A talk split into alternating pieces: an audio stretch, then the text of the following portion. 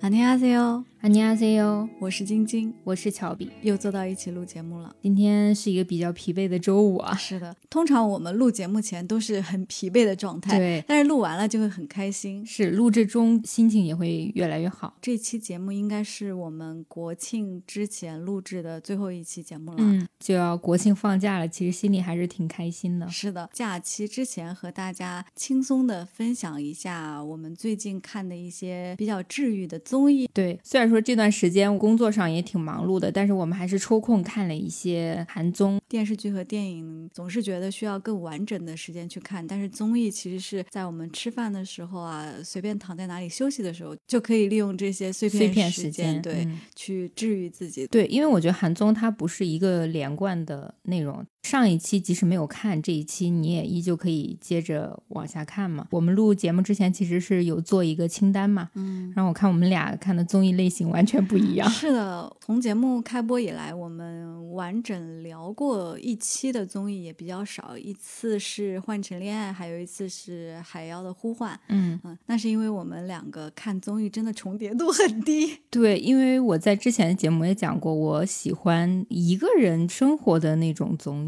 对，但是我很喜欢的是老罗系列的那种游戏问答型的，对，而且是多人的那种。是的，刚好趁着国庆小长假，推荐一些我们最近看的比较好看的综艺。而且我们接下来给大家推荐的这几部韩综，其实大部分都是跟旅游相关的。对，那要不先从你开始？我独自生活这部韩综是特别治愈我的。其实这部综艺已经更新了有十年了。我觉得这也是我们两个看综艺重叠度不高的原因，因为我们追某一系列的综艺都追了太久，如果再翻过去追另一个综艺，就要花更多的时间。当然，我也看过一些的我读的片段，片段对。但是因为我有时候有些强迫症，我就总是想从第一集开始追那个综艺，所以就会错过了这么一整档吧。但是我发现你真的是非常爱，因为我当时在韩国的时候就一直在看，有一些猎奇的心理，就是我。想知道当明星，他作为一个普通人，他的日常生活是什么样，就比较好奇嘛。追下去之后，就会发现每一个人都有自己的生活节奏，每个人都有自己热爱生活的那种方式，给我带来很多新鲜的视角吧。所以，他其实展示的是明星自己生活到底在做一些什么事情。是的，就发现韩国人真的是很卷，就是他们业余时间基本上都不会宅在家里，大部分都是会有各式各样丰富的兴趣爱好。有没有那？那种真的什么都不做在家里的，我觉得分时间段吧。如果他在非常忙碌的日程行程之后，那他有一段时间其实就是宅在家里躺吃躺睡。我记得苏敏浩有一期就是一直在家里躺着睡着，因为他实在太累了。但是当他休息好了之后，他就会出去，比如说他喜欢露营嘛，嗯，对，他喜欢画画嘛，是的，对。所以我们其实是看到的不同面向的宋敏浩。从我的角度，我看到的就是在《新西游记》里面的宋神智，然后从你的角度，就是在我读里面。看到他另一面向的生活，对我感觉我读这部综艺里展现的角色更偏向于他们日常生活中真实的样子。可能有朋友会觉得很可惜，啊，比如说我读的粉丝会觉得，哎，为什么我们两个不能单独聊一期我读的节目？因为我是真的没有看过，所以如果听到这里啊，有人觉得我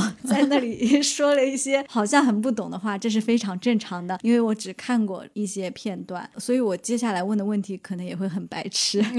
刚刚你说他已经第十年了嘛？那他是按季播的这种节目吗？它是按期播的，它是每周更新的对，周更就是已经周更十年了。对，但它的 MC 什么的有变化吗？基本上会有几个固定的主 MC，你比如说像纳莱、齐安八四，我特别喜欢的一个漫画家。我记得我看的好几期里面都有纳莱，因为之前不是看 Harry 有过几期嘛。除了这些固定的主 MC，它还有一些半固定的嘉宾。半固定就是类似于近期，就比如说近六个月、近半年。都是这个人在，然后还有一些是临时请的嘉宾。这种临时请的嘉宾，大部分都是当红的明星啊，或者运动员之类的。嗯，但是上这个节目的人是只展示一天的生活吗？还是也有多天呢？基本上就是一天。我想起来，内地其实复刻过这个综艺，爱奇艺的一档综艺叫《我要这样生活吧》。好像是这个名字，因为我看了第一季前半部分吧，没有追完。当时有颜如晶、小鬼、范丞丞，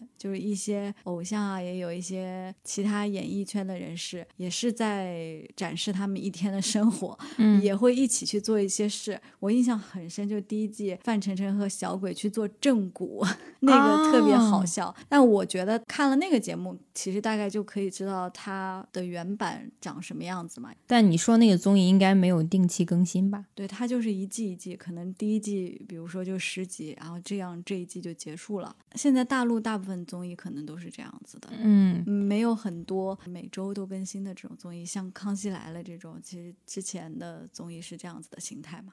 对，所以通过我独自生活这部综艺，你可以了解明星作为正常人的生活，你也可以接受到一些，比如说最近韩国流行的趋势，比如说他们最近有流行露营啊，你可以随时 get 到他们时尚的趋势。那我想知道，你如果给大家推荐哈，国庆期间要追一追的话，最近有哪些其实比较好看的吗？嗯，我觉得如果是有特别喜欢的，比如说明星，或者是你喜欢的主持人呐、什么的，你可以单独搜他那一期去看。或者演员之类的，如果没有特别喜欢的演员啊、歌手啊或者主持人，就是这种嘉宾，我觉得你可以看一下近几期的，就按时间线搜搜近三到四期。其中有一个我特别喜欢的嘉宾是叫金大浩，我不知道你有没有听过。没有哎，是演员吗？金大浩他是 MBC 的主持人，在节目之前我是从来不认识他，但是通过这个节目我就去搜了一下，包括我看节目的时候也发现了他长得特别像罗 PD 跟伊索锦。啊，李跟。李瑞镇的结合，我应该有给你看过图片吧？你给我看过很多次这个图，但我每次看那个静态的图，说实话很难 get 到他和罗 PD 的共同点。嗯但有一次你给我秀了一张罗 PD 和李瑞镇的孩子的照片，就说他俩生的孩子就应该长这样，对对对还是有一点神似的。而且这个吐槽是官方，就是我独自生活官方吐槽的。小红书跟 B 站很多网友也都这么讲，真的很像。尤其是他不修边幅、比较 憔悴的时候，跟罗 PD 真的超级像。哦，现在咱们罗 PD 可不是不修边幅了，啊人家现在是是走时尚路线。对他比较神奇的是，他自己独居生活了二十年。他在首尔买的房子，他的房子还受到了他奶奶的资助，就是家里人帮他出了一部分钱。我们都以为他会住在比较高档的公寓，毕竟他是 MBC 的主播嘛。但是他家是住在半山腰上的，就是他回家要稍微爬个坡。就是我当时看的时候会觉得他为什么花那么高的价钱买一个在山上的房子？后来看到了他山上的后院儿，以及他有一个二层的小楼，是专门让他有点像坡江马塔，就是像那种大排档的那种。对对对，哦就了解他买这个房子的目的，什么目的？安静又有自己的空间。哦，因为你去公寓的话，可能这种什么像院子啊什么的这种都不会有嘛。你刚刚说半山腰的时候，我就以为它是像香港半山别墅的那种配置。它不是别墅，它就是类似于一个平房的性质，但是有一个二层的那个小空间。哦，他独自生活二十年，他现在年纪多大呀？他跟齐安八四应该是同岁，因为他们年龄相仿，他的一些行为跟齐安八四又特别像，所以大家都说他是主持人接版的齐安八四，啊。因为他生活真的很随性。就听起来都是很松弛的人。对他其实是一个内心特别丰富的人。有的人，比如说一个人独自生活久了会孤独什么，他完全不会，他自己一个人玩的可开心了。有一个场景特别搞笑的，就是夏天天气不是特别热嘛，他又在自己的后院买了一个充气的那个游泳池，在里面灌满水，拿着潜水眼镜在游泳池里潜水。感觉真的是很有趣的人哎，对对对，就感觉是那种很有童真的人。我想起之前看《志明春娇》的时候，有一幕很感人，就是志明和春娇在马桶里面放干冰，然后让它升起来，像那个哦烟。雾对、嗯我觉得你刚才说的那个他自己在后院弄充气游泳池潜水，给我了同样的感觉，就是成年人还拥有童真的那种快乐。他真的跟前安巴斯很相似，就是他们都有时候很像小孩子。除了在后院弄游泳池，他还自己买那种 VR 眼镜，坐在那个地上去环游世界。你就觉得他这个人，就是你看他年纪，觉得是一个很成熟，包括你看他主持的时候，形象是真的是非常一个成熟、特别职业的那种职场人。但是他私下里就是保留自己特别纯真的一面吧。所以他就只上了最近这几期。对，他是四应该没记错的话，是从四月份上的第一期，然后之后反响很不错，就陆续又上了第二期。最新的一期是他去一个岛旅游，那个岛叫玉林岛，他就是每隔一段时间上一次。对，收视率应该还不错，所以他就又出来。而且他最近除了在我独自生活，还有一些其他的旅游相关的综艺、料理吃东西相关的综艺，所以他算是一个比较有人气的主播了。嗯，最新这一期去的是玉林岛，那个岛呢离首尔有一定的距离。他坐上了一艘大轮船，在轮船上吃喝玩乐一条龙服务，看到我都想去坐船了。那不就是 cruise 吗？对对，有一点像。我们都以为他是去那个岛旅游，后来发现他其实是去那个岛想去买房子。他不是上一个房子都是奶奶资助的吗？因为他说他特别喜欢大海，他虽然城里已经有房子，他希望有一个养老可以让自己度假休息的一个地方，所以他就选中了这个玉林岛。因为那个玉林岛风景特别美，人烟稀少吧，人不是特别多，所以特别适合养老相关的吧。啊，所以他其实是去看房。是的，他看了三套还是四套房子，但是后来因为预算的问题没有拍板，可能太贵了。这个时候他做了一个决定，他就去买彩票，他希望通过彩票来挣他买房子的钱。然后买了十万的彩票，结果才中了五千。他的这个行为又矛盾又觉得很可爱。明白，我懂你说的，他和七安八四相似的那种点，就是他们可能都会去做那种正常人不会做的决定。是的，他脑回路真的有的时候理解不了。他不是按照成年人的规则去做事情的。比如说，我们谁会去花十万买彩票，对，一次性去看我能不能中到大奖？对。但是你看他平时工作特别努力，他知道是需要踏踏实实的挣钱啊，他又一方面寄希望于中彩票。我读这样的节目会公布嘉宾的 MBTI 吗？会的，偶尔就是有一些很明显的他会说。会的，会的。现在所有韩综应该都会问 MBTI 吧？呃，如果没记错的话，金大浩他肯定是 I 开头的。对，嗯，我发现 I 人真的是一个人玩的也很开心啊。但是我读上面有没有那种展示一天生活，每天都和朋友在外面嗨的人？应该也有吧？那他其实应该是有不同性格的人。还是说他的节目定位就是说一个人怎么生活呀？我还是看嘉宾本身的性格。你比如说像华莎，华莎她不是最近也是大事嘛？是的，她的一部分日常就是，比如说她打歌结束之后太累，就自己在家做饭啊，自己出去玩。但是大部分日常都是她跟她的朋友出去啊。对他感觉还挺开朗，因为之前看孝利的那个综艺，嗯，首尔 check in，他不是也出来？还有最近他们。不是在流浪女团还是什么的？对 对对，还是那波人。但是像纳莱那种，一看就是很 E 啦。对，纳莱每期基本上都有嘉宾出来。之前是首尔 check in，好像也说吧，纳莱家不就是一个 party 的集中营？对，有个纳莱 bar，把朋友都聚到那里，真的是 I 人和 E 人的这个生活展示出来，肯定很不一样。是的，还有一个嘉宾，哦，忘记了他名字，就是他特别 I，他特别害怕 social，但是他又是一个男男团的。idol，所以他私下里就基本上就自己玩，跟自己家的狗玩。但是他的狗呢特别的 E，所以他出去那个狗一直在跟别的狗狗、跟别的狗狗主人在那 social，然后他就在旁边害怕的不敢出去。哦，我听你介绍这几期节目，还觉得挺有意思的。嗯，每个人有新的不同的生活方式，打开了我很多视角吧。这个节目如果是十年的话，其实现在也已经有几百期了，应该对，有五百多期了。作为一个不追这个节目的人，我还挺希望有人能给我做一些节目单啊，比如说 idol 分别是哪几期、哪几期、哪几期，嗯，I 人哪几期，什么艺人哪几期，就按一些不同的维度去把这些节目分类。然后，如果你想要在短时间内了解我读是一个怎么样的节目，去看这个片单就可以了。因为如果让我从头追这几百期，应该是很难追完。那肯定有点难。像 B 站，它其实有针对于明星的分类。嗯，就比如说这个明星，他会把它剪出来几期连到一起，但是比如说区分 I 人 E 人这种没有。我会想要去看那种生活特别有趣的人。我觉得我独自生活里面大部分都很有趣，嗯，当然也有一些无趣的片段啊，这就不多说了。因为毕竟他肯定也是经过一些节目策划的嘛。如果你的行程不是很有趣的话，他也不会播出来。对。而且本身选角挑嘉宾也会去看，都是当红辣子鸡们。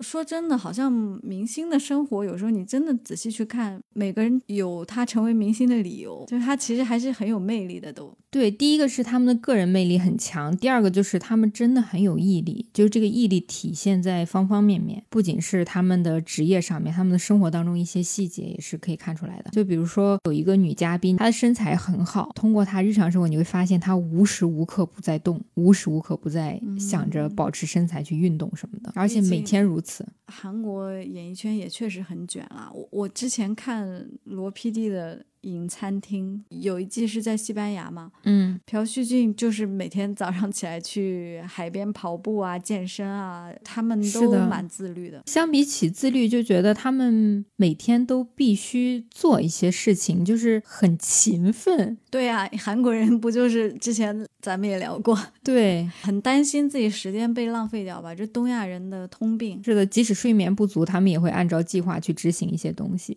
现在很多人都是这样啊，比如。比如说，你洗澡的时候觉得一定要听一点东西啊；你走路的时候、骑车的时候，你总觉得是不是要输出一点知识啊？嗯，所以我有的时候一部分想要休息我自己大脑、放空自己时候，会看一些别人的日常，反正不用想嘛。但是有一部分就是当我觉得自己的状态不是特别好、特别懒散的时候，我会去挑一些片段看，会有一种打鸡血的感觉呢。因为就觉得别人又有钱又努力，还在那么勤奋的生活，然后你现在只是作为一个普通人，这个你还挺会。P.U.A 自己，对，我会给自己一些怎么说呢，刺激吧，激励。我觉得我们听众里面应该很多都看过我读吧，至少看过一些片段啊。对，可能没有人像你一样，就从头每周都在追。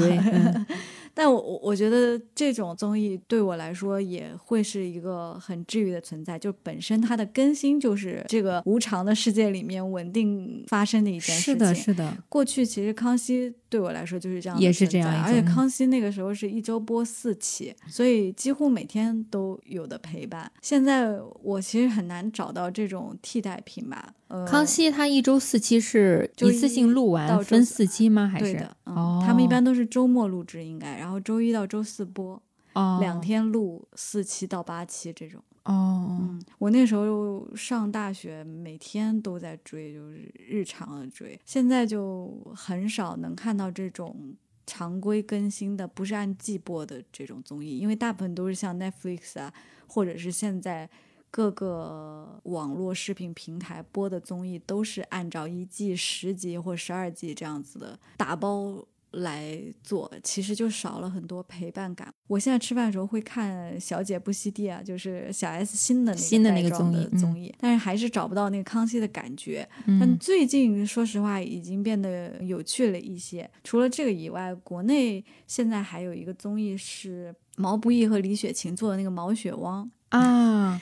他们虽然说是什么春季啊，然后秋季对，但是也是不是那种直播时期的那种综艺，还是有一种陪伴的感觉，是他们两个在家招待朋友的那种感觉，就是利用碎片化时间去看的。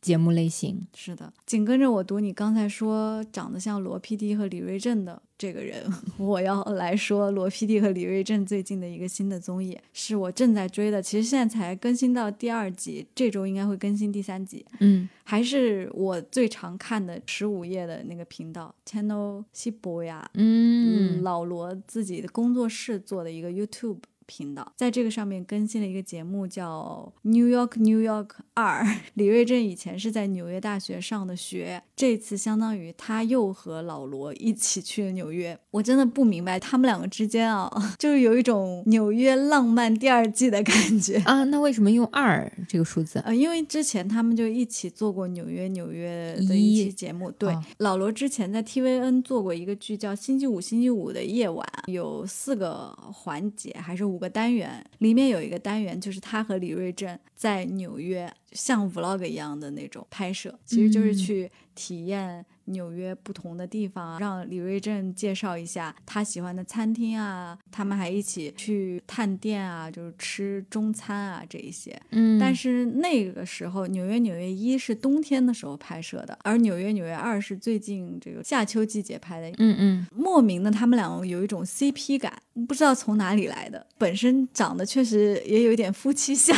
对，其实像在之前的获奥斯卡尹汝贞老师意外的意外的。的旅程旅程。对，那个时候就觉得他们俩好像关系特别亲密，真的，而且他们是会那种互怼、调侃。对，老罗真的是在李瑞镇面前就会撒娇的。他们这次又去了同一家中餐，那家中餐是叫什么金宝还是什么的一个茶楼，嗯是广东的茶餐厅。而且我特别注意到，它那个金明明是金色的这个金，嗯但是它的那个中餐馆外面写的拼音是后鼻音，我想说它前后鼻音错了。但这是题外话。那家茶餐厅的点餐方式就是会有小推车过去，然后你可以从上面去拿各直接种茶点，拿对吧然后嗯结账。这一次主卡司就是他们那一群老朋友，就是老罗、瑞正，还有老罗的固定的合作的作家李友静和金大洲，老又是他们几个。对，金大洲就选择了小白兔的那个茶点，你应该也啊吃过，短短的那种对，我们经常在火锅店还是在一些餐厅都可以吃到的这个。李瑞镇就说谁点的这个，然后金大洲说就是因为 Q 我，就是说觉得可爱太可爱嗯了，呃所以点了。李瑞镇就说一看就不好吃。老罗就把那个东西端起来哦，他就发出了一个你觉得不会是老罗发出的那种声音，就有点像你刚才说 MBC 那个主持，他平常很正经，然后老罗平常是雷厉风行的一个 PD，，端起了那个小白兔以后就说哦就是突然间少女起来。特别少女心，那个字幕就变粉红了，你知道吗？就是他全程都在关注着这个小白兔，直到他们都吃完了别的茶点以后，老罗还拿起那个说一个都给。这个因为太 可这个到底爱了，要怎么办？对，说那个 你要吃吗？就是跟李瑞镇说你要尝尝吗？嗯李瑞珍就怒摇头，就是他他很直男，我一直以为老罗年纪要比李瑞珍大，哎，对，但他没想到他竟然是弟弟，他竟然在 哥哥面前撒娇。顽强撒娇，李瑞镇就一脸嫌弃的那个表情。这个时候字幕就弹出来说，这就是 F 人和 T 人的区别。F 人就是特别感性嘛，哦，然后 T 人就特别理性。哦李瑞镇就是很像那种直男男友。老罗就说：“哦，这应该是鸡蛋。”吃了一口，然后他说：“扑丁，扑丁。”又开始粉红然后。老罗还发出了那种直男很难发出的声音，一直在感慨。我从来没有在任何一个节目里面看到过老罗发出这种声音，他只有和李瑞镇在一起的时候才会如此的少女心。对他其他综艺里面感觉就很正经、很专业。是，的，比如说在地球游戏厅，他可能和姐姐一块嗯玩的时候，多少还是用作用的感觉嘛。对对对，不会是这种撒娇，真的很会在像像游东赛妹妹一样的感是的觉。，而且我就回想起之前在《意外的旅程》里面，嗯他还会跟尹老师告状，他就说：“尹老师，你看。”啊，我想起来了，不没在干活还是什么，他都把那个冻得怎么样？他就是那种抱怨的语气。他好像真的只是在李瑞镇面前才这样。应该嗯他们太熟了。嗯如果对老罗的综艺和对李瑞镇感兴趣的朋友，其实可以去追一追。嗯除了这个之外，老罗在 YouTube 上还更新了一个他自己的节目，叫“拿达布达布”，罗 PD 的东拉西扯，中文翻译是这个。李友静在《纽约纽约二》里面就说，建议李瑞正可以开一个节目，叫“瑞正的普拉普拉布拉布拉”，就是没有营养的闲聊的节目，但是对于喜欢他们的人来说，是一件很治愈、很开心的事情。嗯，我其实，在之前饮食堂对李瑞镇的形象是，他也算是比较成熟稳重，然后话不是很多的。嗯，但是后来发现他好像不是，他话还挺多的。他其实有时候还是会嘴硬心软，就有时候他会怼你，但是他事情还是照做，对对，还是还是会哦干的。对，嗯就像他在影餐厅里经常是那种哦，这个为什么要我来？然后但他还会哎默默乖乖的，做对对对在老罗的镜头下，他还是蛮有魅力的，而且总是体现他什么纽约大学金融背景。哇，每次说到提到金融话题，他真的是滔滔不绝，对，就是感觉他有一种富人的思维。但是他又特别神奇，就我刚才提到的老罗东拉西扯那个节目，第一期就是请的他，当时就在说自己的这个财富理念来自于他的爷爷还有父亲吧，他们家都非常的节省。他说只要他在某一个房间，其他房间的灯他必会关掉。哦，还有这些细节。说是因为之前有一次打投币电话被他爷爷骂了，投币电话你投一百块钱，如果你没有打完的话，那个钱是不会退回来的。因为这样，他爷爷说你为什么不投四十块？进去，就是说他不节约，之后长大了，他仍然是保持着节约的这种理念。哦，老罗也很意外，说为什么他会这么节省嘛？李瑞镇为了证明自己节省，他说他除了 Netflix 是自己买的那个套餐以外，其他平台都是都是朋友。我在想，他到现在绯闻女友也不是很多，他其实承认过的女友应该就是金金恩嘛，《巴黎恋人》的那个女主。是，所以他对女朋友要求是不是也得有，比如说 比较节俭我感觉？他好像都已经无欲无求，他好对他像真的是对女女人已经不感兴趣了一样。虽然有很多人也磕他和由美的 CP 嘛，嗯嗯，但好像哥哥的感觉，是的，他已经对爱情失去了信心就心，满脑子只有赚钱。对和他自己的爱好生活吧。他好像对电影啊这些特别感兴趣，所以他就是对好莱坞明星啊这些如数家珍。哇、真是名字就是真的是记得很清楚。而且他记性很好，对，所以这个节目是我最近觉得很有意思的。除了这个节目以外，还真的要给喜欢罗 PD 的朋友推荐十五页这个频道，YouTube 的频道。如果你没办法直接看 YouTube 的话，你可以去小破站上去搜一搜，有应该会有搬运搬运的的视频。嗯，因为像罗 PD 的有一些直播确实是比较长啊，有时候一直播一两个小时，邀请他的 PD 后辈过来聊天啊或者什么。但我每次心情不好或者是很疲惫的时候，都会去十五页看一看有没有之前错过的视频没有看。再重新刷一遍。对，它嗯有一些短的视频还是很有意思的。比如我最近补了兔龙的 vlog，就是那个地球蹦蹦游戏厅的吉祥物嘛，我不是嗯还买了那个玩偶嘛，嗯，他有一个兔龙 vlog 是记录了他去台湾 fan meeting 的经过。兔龙、老罗、申元浩，呃他们这个 X is coming 工作室的人前去台湾做粉丝见面会，见面会的场所大概有一千多人吧。我看到那个见面会的时候，说实话心情非常的复杂，是因为觉得自己没有去吗？还是因为觉得好像我们没有这样的机会。啊？有一些遗憾，就好像我们和韩国的连接不是那么的直接。嗯对，只能通过一些间接的方式。是的，看到韩流在台湾地区也是非常深入的，因为 Netflix 的关系，所以也是在有不断的交流这样子的感觉。但这个确实没办法。是的，这个我们也就只能感慨感慨吧。如果讲深了，感觉又会有点沉重。是的，但是如果后面比如说去韩国有机会的话，也是可以的嘛。对，我们也是可以聊一聊如何去韩国 追星，追星，对，还有这些 fan meeting 还是有机会可以参与到的。所以在此之前，我要好好学习我的韩语。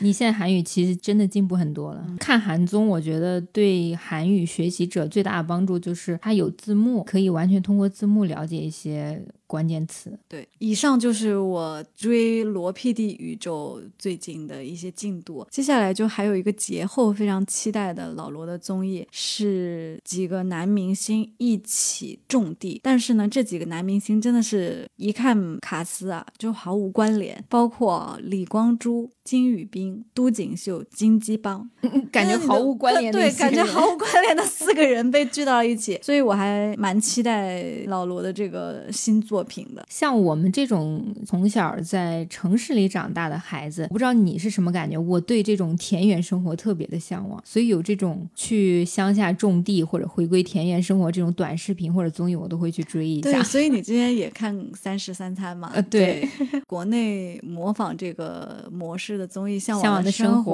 活我嗯也是我也很喜欢。全都追了，就包括最后这一季。最近疫情放开之后，像韩综，它有很多去国外旅游的综艺。你刚刚说那个纽约，纽约其实也是去的海外嘛。是的，你聊到疫情，我要补充一个关于纽约纽约的。他们说上一次来纽约是什么时候？就他们上一次做这个节目，哦就是四年哦前，就是年刚好疫情之前的时候，他们也在节目里感慨来着。是的，所以我接下来要聊的这个节目也是关于旅行的。这个节目呢，有点旅行 vlog 旅拍的那种感觉，嗯叫“既然出生就环游世界啊，啊，早有耳闻。是的，我应该有提过这个综艺好几次。给我推荐过好几次，对我都是磨磨唧唧、磨磨唧唧，到现在才开始看第二季的前两集。对，现在其实出到了第二季还没有完结。第一季主要的成员是 Kian Parsa、齐安八四，还有李时言，是他在我独自生活关系特别好的一个哥哥，一个演员。嗯，他们两个还有一个旅行博主叫 Bunny Butter，啊、他在第二季也有。对，然后换到第二季的话，他其实就是还是齐安巴斯、Bunny Butter，还新增了一个比较当红的综艺出身的男生叫 Dex。是的，你应该刚开始看第二季，对他不一定那么熟悉，是吧？是的，看过他的综艺。是，然后 Dex 我，但是我吃他的颜，因为他确实长得还行，身材也可以嘛。嗯、后来我搜了一下，包括节目里他们也总提，他说他是《单身即地狱》第二季的男嘉宾。嗯、在你多次推荐之后，终于打开了这个视频啊！我又点开一看，我说一男价，我真的是我对他记忆犹新，就是因为《单身即地狱》把我给有点油到。我必须说是我个人的观点啊，因为有的时候我真的看到这种特别自甚至有点自满，嗯、呃，是有一点受不了。就是他在那个节目里的表现啊，当然有很多人是很喜欢他的，因为他是军人出身嘛，嗯，然后各方面体力也很强，身材也不错。但是他出来以后，就总给我一种女人你不爱我不可能的那种气场。单身即地狱的第二季的结局，他喜欢的那个人没有选择他。我当时还在豆瓣留下了短评，我说就是应该给南武这样的男生一点打击。我因为没有看过《单身级地狱》第二部，所以我对他印象全都是在这部综艺中体现的嘛。嗯、整体感觉是挺不错的。综艺真的能给一个人完全不一样的形象。对我更相信他在这个节目里表现的是真自我吧，嗯、因为像《单身级地狱》那种恋综，你放到那么男男女女场景，他难免会有一些比较极端的一些行为。对，而且我可能得要稍微往回收一点啊，我怕到时候真的有很多有的粉丝直接骂你。对，我不是说他不好啊，而是我自己判断啊，可能是我对这个节目组的烘托有点逆反的心理，嗯，因为他把他制造成了一种鲶鱼的形象嘛，就是男五进来，我要把这个局面扭转过来，我要让大家看看我有多厉害，多多有魅力。就那种时候，你就会觉得我不想吃这一套，我一开始就对他有反感那种。在那个节目里面，别人问他喜欢什么样的女生，他就会说出那种什么“我十秒钟就可以做判断”这样的话。哦，这句话真的是大概是这种吧，就是嗯类似的，让人觉得他太过笃信自己的一套价值观的那种感觉吧。嗯，当然，所以我觉得可能也有你说的原因，因为他在这个恋综里面可能和生活中还是不太一样。因为我也看了你说的这个综艺第二季，其实感觉他在那个演播室啊，和他跟他们旅行的那个状态确实又不太一样。对，其实这部综艺它是明星嘛，其实那三个人都算明星。嗯，明星以一个非常普通人的状态去旅游。第二季他们的旅游地主要是以印度为主。你知道印度那个地其实是人多，比较复杂，卫生条件又不是特别好的。这一期比较吸引人的就是齐安巴四前期是他一个人先去，他去体验了很多普通人想尝试，但是又怕卫生条件不好，就是有点生病的那种行为。哦、虽然我到现在只看了两集哈。嗯但是我已经被他的人格魅力所吸引。是我觉得怎么会有他这样的这么本真的人？就是他想做什么，想是什么，他就去做了，好像从来不会在乎别人的眼光。是的，好羡慕他的这种状态哦。嗯，而且他到印度之后，他是尊重当地的文化，手抓饭。啊、对他吃饭的时候一定要用手，他也不觉得脏什么。你像很多人觉得，哎，怎么那么脏？你你也可以吃。他愿意喝恒河水，因为他觉得那是母亲河，是一种祝福的表现。那一段我真的笑死，就是手抓饭，别人都是用指尖抓，他直接吃完，他整个手都是脏的，感觉当地人都看他非常震惊的对表情。我那里就觉得啊、哦，这个男家还是蛮有魅。力的，嗯，而且他真的很善良。你看他到本地之后，对本地的一些小孩儿或者是当地人都是非常礼貌客气。嗯、包括后面他觉得当地人不容易，他也不愿意讲价什么的。但是后来被 Dex 还有 Bunny Butter 教育了一番，说他们就是欺负你这种外地人。而且他英文还不是那么好，但是却能非常好的和人沟通。我真的笑死他，英文真的非常烂。他想说 where 去哪里这个词嘛，嗯、但是他永远发音翻译成 how dare，就是你怎么敢？就是中间出了很多这种乌龙事件，特别可爱。但那个 Dex 英文应该好很多呀。嗯，Dex 的英文肯定没有那个 Bunny 好，但是总体是可以交流的。而且他应该是 E 人，他全程都不会有 social 恐惧什么的。他应该绝对是 E 人。他去印度的时候，其实碰到了很多亚洲粉丝，尤其是女孩子。因为看那个《单身级地狱》认识的是的，他。他其实算是一个国际明星了。这个时候就觉得 Netflix 这个平台很了不起啊！是的，跟他合作，你就能拥有这样子的机会。嗯，有的时候想想，如果我们国内的明星也能有这样的国际化的平台，对。其实他们也很值得被更多粉丝知道。就我突然想插个题外话，就是你刚说的，咱们中国人如果有更多的平台的话，比较好的，就我想起了《非首脑会谈》韩国综艺嗯里面的张玉安，他就是中国人嘛，就是他在上面就会维护一些中国的本来是我们的东西被别人抢走啊，就是这种稍微有点擦边政治的这种公。开交流这些对，包括情他的一些个人魅力，就通过那个综艺之后，让大家对中国人会有哎，觉得中国人还挺有魅力的。对，说到这儿真的很可惜。就比如说像 Netflix 这样的平台，只有韩国在上面文化输出的话，我们做什么呢？我们都没有发声的那个机会，所以就会觉得我们国家应该要深厚很多，在文化方面啊这些，但没有机会呈现到世界人民的眼里。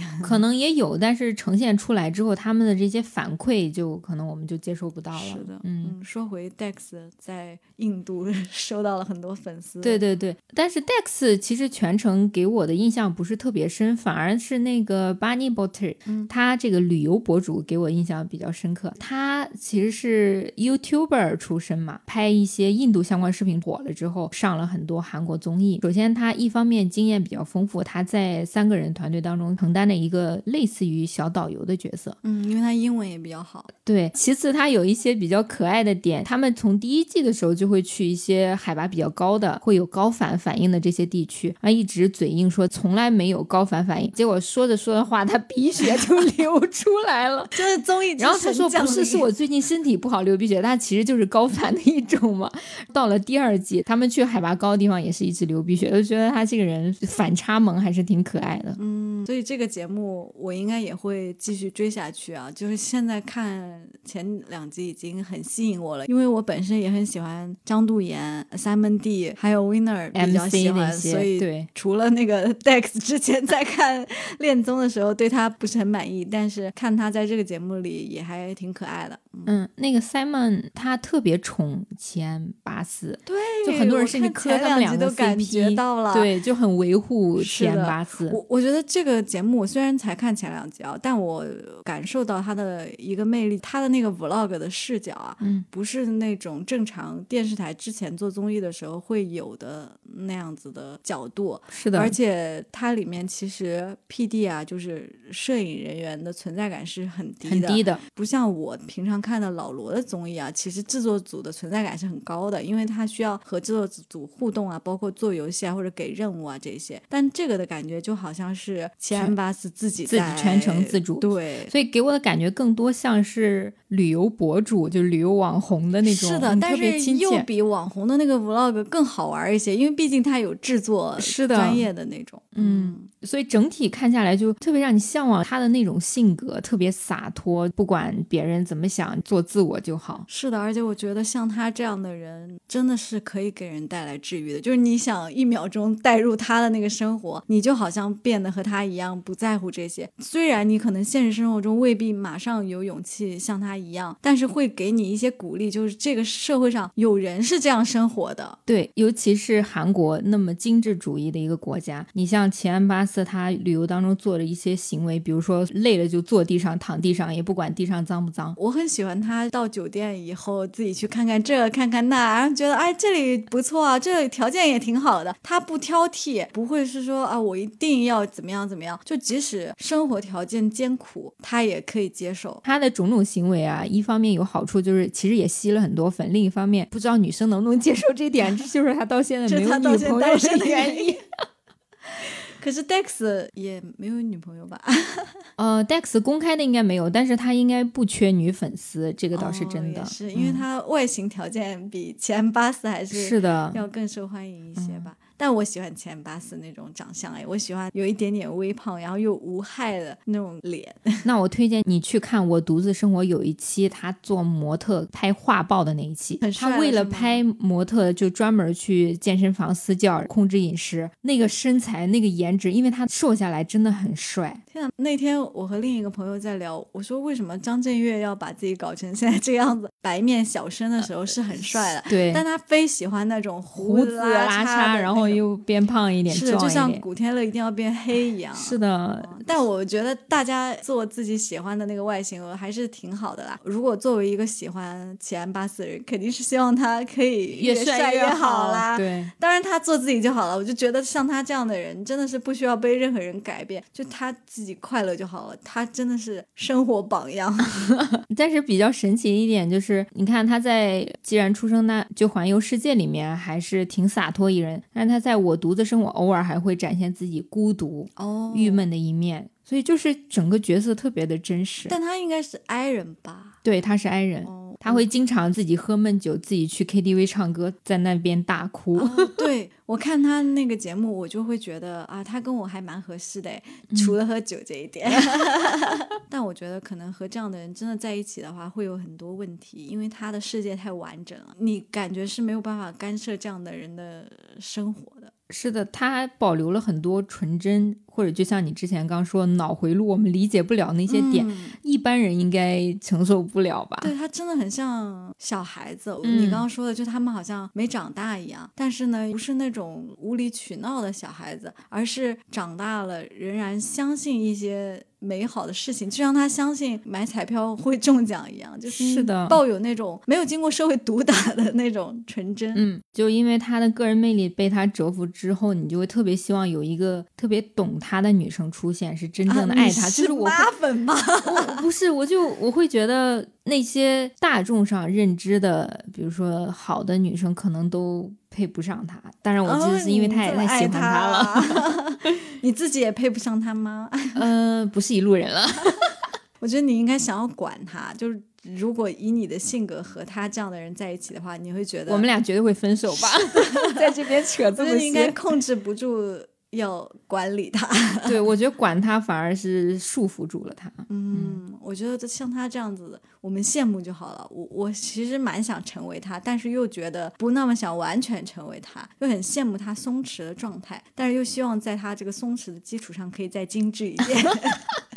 女人要的太多了。是的，那你说完这个旅行的综艺，我要说一个我最近看的一个对我眼睛很好的综艺。什么？这个综艺的名字叫《演员旅行中》，这个标题就很吸引眼球啊。是的，是有两个帅气的男演员，跟刚才你所推荐的不太一样。Dex 和巴尼伯巴尼伯特不一样，他们俩是丁海寅和任时完啊。任时完你应该知道吧？是微生的对那个男主，是那种 idol 的类型。丁海寅就不必多说了，我觉得应该是百分之九十九女生都会喜欢的颜吧。啊，这个未免太，你不喜欢吗？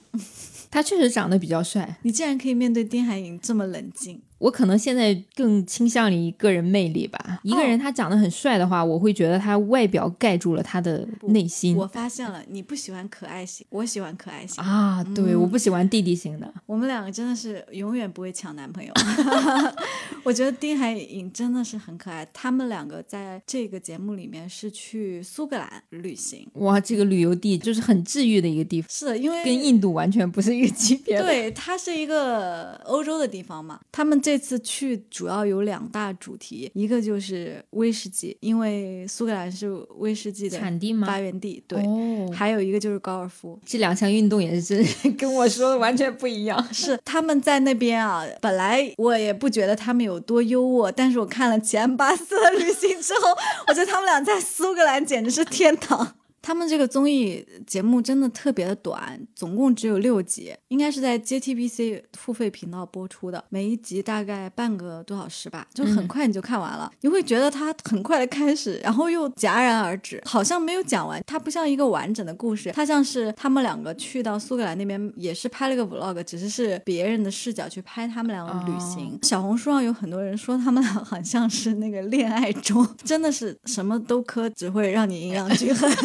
他们两个很合拍，他俩的 MBTI 是完全相反的。嗯，丁海颖是 ISTP，认识完是 ENFJ。哦，这两个人去旅行，你会很明显的看到他们之间互补的那个感觉。他们有个共同好友就是安普贤，又是一个啊上过我读的、对，哦，超有魅力的。对你之前也提过，之前还有人说安普贤和激素是不是丁海颖介绍的，但是他否认否认了他没有这个事情介绍哦他们俩认识。回到这个节目，就是他们两个在苏格兰去一些景点啊，还会去酿酒厂去酿制他们自己的酒，去高尔夫球场打高尔夫，去钓鱼，就去体验了一些游客的生活吧。哦，那亮点在哪里啊？其实没有什么亮点，但哦是这个就是全程很治愈的。是的，在豆瓣上看到有很多人对这个节目是有一些差评的，就会说觉得很没有意思、很无聊。但是我好像还蛮吃这种无聊的平淡，可能是因为他们俩真的长得蛮帅的吧。就是两个人的那种商量着一起要去哪儿，就好像是你平常和朋友一起会经历的一些事情。他们订的房间好像也是那种在 Airbnb 上看到的房子啊，好像你有在参与一样对，怎么说呢？就很像经历了几年疫情之后，你会在看到这些节目的时候，变得好像更有动力去策划下一次的旅行，有这样的感觉吧。而且也能更了解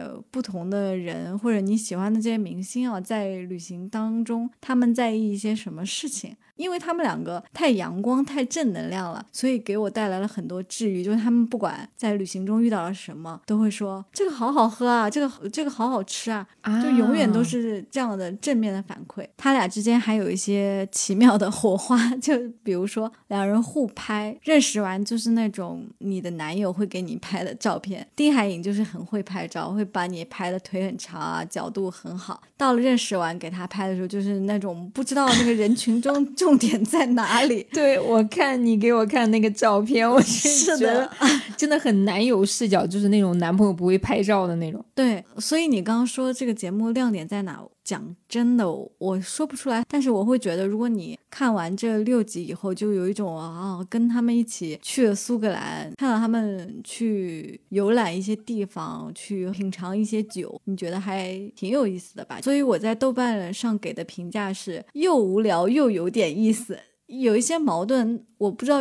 听众能不能 get 到我这种感觉？那如果你也喜欢丁海寅的话，或者你也喜欢认识完的话，你可以去看一下。如果你是希望那种有亮点的综艺的话，可能就不看也 OK。去看看，既然出生是的，去看看那个印度 刺激的，就是更加接地气一些。是的，但是像你说的这部综艺，我感觉很适合心烦意乱的时候去看，对，可能会让你平静下来吧。是的，而且它里面没有什么意外发生，你不会觉得哦，下一秒我就要担心迷路啦或者什么的，有一种很安稳的感觉。因为那个石丸他有的时候喜欢去规划一些，因为他是 J 嘛，嗯，丁海寅又是那种很随和的人，他会说只要你喜欢就好啊，我嗯们都可以去那里。里面有一个我觉得挺有意思的点是，最开始他们两个刚见面，因为本来也不是很熟，嗯石丸就给丁海寅介绍了一个他觉得很有意思的观点，他说带着那个 whisky 的酒瓶，《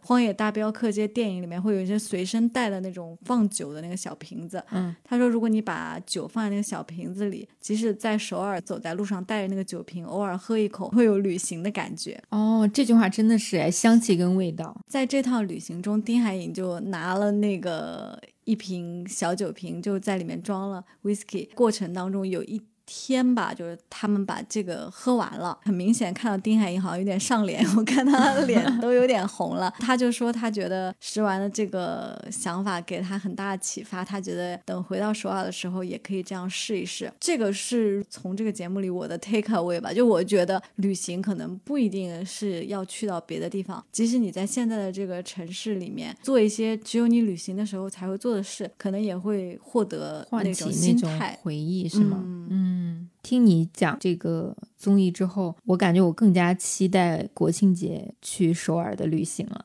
哦，对，你要去首尔了，在这里和大家预告一下。时隔四年，是的，这次去首尔有没有什么特别期待的事情？嗯，其实我这次去的时间不是很长，就只有四天。去的首先第一任务就是见一些亲朋好友，毕竟很多年没有见了。其次就是想去看看首尔这四年期间的变化吧。哦，今天我在打开 QQ 音乐去听歌的时候，我都发现很多歌手我已经完全不认识，很多新歌我也完全没有听过，我就觉得我好像脱节了，脱节了，跟首尔、跟韩国。这次回去好好把一些东西给补一补，回来咱们再好好聊一聊。是的，包括一些现在比较火的韩国的小众景点，嗯，比如像圣水洞，圣水洞其实我在那边工作过一段时间，比较熟悉了，还有汉南洞。嗯，就是这些小众地方，我打算去一趟。如果比较好的话，就回来分享给大家。好的，好的。其实这次本来我们是打算一起去的，但是因为我在这个济州岛和首尔还有釜山之间犹豫了一下，结果就这一犹豫，那个机票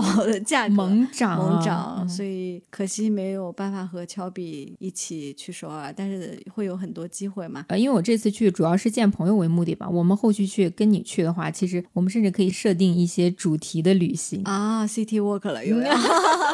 对，这期节目其实主要给大家推荐的是一些综艺啊，但是其实影视剧这块儿，我最近也看了一些，好像没有特别想要聊的啊。我看了一个前段时间还热度比较高的剧，叫《过往人生》（Past Lives）。哦，没有看过。它是这个 A 二十四这个工作室拍的一个电影，之前《怒呛人生》也是他们工作室吗？对，《晒后假日》也是他们做的。不是 Netflix，是在亚马逊和苹果的平台上播的。嗯，它是以一个韩裔的视角去讲的这个事情。十二岁的时候移民到加拿大的一个女生和她的童年的 puppy love 的这样的一个故事，青梅竹马的一个故事。相当于这个故事的女主是韩裔，男主是一个韩国人。说实话，这个电影大家的评价都蛮高的，但是我有点不太吃得进去吧。但是很多人给他打的分还蛮高，包括我。的一些朋友，他的这个主题有一点点像讲述一种错过，但是并不是。给我比较大震撼的是，这个男生和这个女生最后告别的一场戏，就其实也没有发生什么。这个女生在和她男朋友形容这个男生的时候，有一个很妙的词，她说她在美国也有很多 Korean friends，她说这些人都是 American Korean，但是这个男生是 Korean Korean，那他是这样形容的。我当时有一点笑场吧，就会觉得，虽然这个女生好像和她的这个青梅竹马一直有很深的连接，但是她在跟她现在的男友形容这个人的时候，她实际上是没有把自己带入。对，喜欢这部电影是因为它体现了一种在海外的那种韩裔也好、亚裔的那种和故乡脱节的那种心情吧，始终有着连接，但是这种连接是那种若有若无的，就好像他们这段感情。一样，应该是有这个隐喻在的。哦，看完这个我又有一些感慨了。嗯，因为最近还在 Netflix 补了一部安吉丽娜·朱莉导演的剧，讲的是柬埔寨的故事。电影的名字叫《首先他们杀了我的父亲》，讲的是柬埔寨在高棉统治时期的一些人民的苦难吧。嗯，这两个电影包括之前《怒呛人生》，这给了我一些。感触又让我觉得，好像韩裔啊，这亚洲的其他的故事啊，都有人在表达，对，也是文化输出，对，也让其他国家的人看到韩国人，然后柬埔寨人啊，这些不同地区的亚洲人在经历什么。但是中国实际上有非常多的故事可以讲，只是现在没有人来诉说。那华裔相关的电影也是有的，比较出彩的是前段时间那个《瞬息全宇宙》。哦，除了《瞬息全宇宙》之外，还有之前那个《Turning Red》青春变形记，嗯，其实也是华裔小女孩的，讲述的都是女儿和妈妈的这种故事。是，嗯，还有包宝宝那个动画短片，其实是跟《Turning Red》同一个导演。对，但是你发现没有，他们讲的大部分都是一些呃母子相关的。而且其实我们中国有很多文化的东西，其实是可以去说的。我会觉得有点害怕或者担心的事情是，如果这个时间再往后推移的话，会越来越多人忘记以前发生的事情。其实内地有些导演拍过一些七八十年代、八九十年代为背景的电影，像是《八月》啊这种主题的影片。但是随着这些导演的年龄在增长，真正经历过七十年代中国，或者是再早一些年代中国的人，他其实慢慢老了，老去呃，没有生产力了。那这些人不在了之后，还会有谁去讲述这些故事呢？其实电影是一个非常需要细节去还原，甚至对的这样一个文化产品吧。就如果没有人能回忆起那些细节的话，你其实是很难再把当时的故事讲给别人听的。其实李安也是一个代表，他之前做的《饮食男女》啊、《推手》啊这些作品，还是一定程度上还原了。之前的那个时代背景嘛，包括侯孝贤他们做的，他们拍出来的是那个年代中国台湾的故事。那大陆的其实有很多的事情也是可以说的，是的，但是因为各种原因的限制啊，所以我们的故事就没有办法非常好的展现在其他国家啊，就展现在国际的舞台上。是的，就一定程度上觉得很惋惜，但是哦，又很无奈吧。嗯，怎么又突然变沉重了？我要在最后说两个最近看的剧吧。一个是刚才说的安普贤《今生请多指教》，我觉得如果大家在国庆期间真的无聊找不到剧了，可以去看一看，因为它只有十二集，我觉得掐的恰到好处，不会让人觉得特别的冗长。每一集的剧情还算是比较紧凑。说实话，前五集六集我都是一口气看完的，还是有一点过瘾的。啊，我现在对这种甜剧完全不感兴趣了，我偏现实趴了。他这个真的蛮套路的。重生之后，我要和你相遇。就现实生活中没有甜甜恋爱，但是想体验尝试的，可以去看一下这部剧。还有一个我也弃掉的剧，就是《Kindle Land》，韩语名也叫《Kindle Land》，但是我忘了中文名叫什么了，什么王国？是林允儿和李俊浩主演的一部偶像剧。我只看了前三集。嗯，允儿近期没有什么演技突破，哎，对他这部剧就是非常安全。嗯，我觉得如果你是二代团的粉丝，你就去看一下吧，因为就是时代的眼泪。是的，林允儿和李俊昊，一个是 Two PM，一个是少女时代。嗯，其实就是我们回忆偶像。是的。其他的最近就没有看到什么。我们最近其实也有短暂看过一部剧，当然没有追完，叫《Moving》。对，评论区其实也有朋友给我们推荐。是的，但是我们没有看完。嗯，我不得不感慨一下，真的韩剧现在的题材真是越来越敢拍，超级英雄都能挪到韩国这边了。是的，我们《Moving》看的其实还挺带劲儿的。但是呢，说实话，我那天跟另一个朋友在聊，我说：“你看《Moving》了吗？”他说：“看了，看了。”但是现现在真的好少有剧能给人一种惊艳的感觉哦。当时看《黑暗荣耀》可能有这种感觉吧，嗯，但是越来越被刺激之后，你就会觉得哦，这个也还好吧。那个新鲜点就是没有那么容易达到了。对，所以做剧说实话也越来越难。而且我看这部剧总有一种感觉，就是我会觉得就是这种拥有超能力的场景设定在韩国总是会让我很出戏。当然这是一个刻板印象了。嗯，为什么会觉得出戏？就是我。总觉得他拯救全球、拯救世界是需要一些全球的联动，但是如果你只限定在韩国，然后硬插一些原因理由，就告诉他韩国有超级英雄的话，会让我有点接受不了。可能复仇者联盟那些带给我的刺激太大了。主要是亚洲其实之前也没有出过这种超能力联盟，但是如果放在中国，我可以接受，因为毕竟地大物博，就感觉什么都可能发生。但是 如果现在韩国那个的话，就觉得有点出戏。韩国面积太小了，对，但是人家先拍了呀。啊，对，所以就是有点唏嘘。那节目最后我们回顾一下上一期吧，因为之前我们上首页了呢。对，又要谢谢小宇宙。我们放到最后聊，真的又是怕有人在评论里说怎么到现在还没有进入正题。是的，就是说我们说的有点啰嗦。我其实是接受批评啊，但是我我感觉看了又看那个系列。上一集聊的韩剧，我觉得还是挺需要前面的一些背景知识，因为毕竟是第一期嘛。对，可能我确实是话说的多了点啊。因为被推荐之后呢，有很多朋友的期待会不一样，他会觉得听播客想要获得更多的讯息和知识，而且是快速的获得。嗯，我觉得可能我们节目对于这一类型的听众来说，没有办法满足你的这些需要。是的，我们主打一个陪伴，对，或者这一类听众你可以倍速听，或者可以进度条往后拉一拉嘛，拉到自己想听的那一部分。对对对，其实现在面对一些偏负面的评价的，我真的觉得还好哎，因为我总是会看到更多友善的评论，对，拥抱我们的听众们。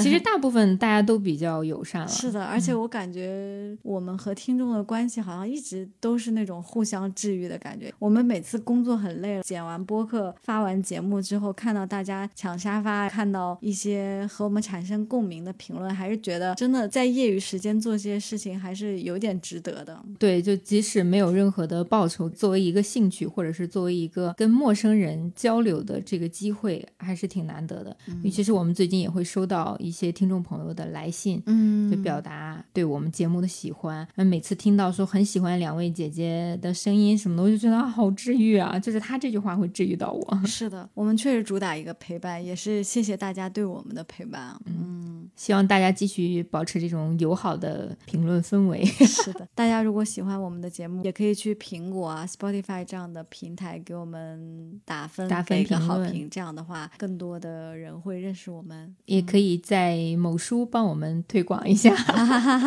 哦，我在某书还刷到过推荐我们播客的一些帖子，是的，觉得还挺感动的。对，好的，那今天这期节目就到这里了。我的狗狗现在在这个旁边有点焦躁不安。那也提前祝大家中秋节快乐，嗯，也祝大家国庆快乐，希望大家可以拥有一个愉快的假期。我们下期再见喽，打妹吧哟，拜拜拜拜！欢迎你通过现在正在收听的平台订阅和关注我们，这样就不会错过节目的更新啦。也期待大家通过各种方式给我们评分、留言和互动哦。아마저희라디오를들어주신그한국분도계실수도있는데 구독, 좋아요 부탁드립니다. 그리고 만약에 하고 싶은 말씀이 있으면 댓글로 남겨주시고 저희는 되도록 확인해 보겠습니다.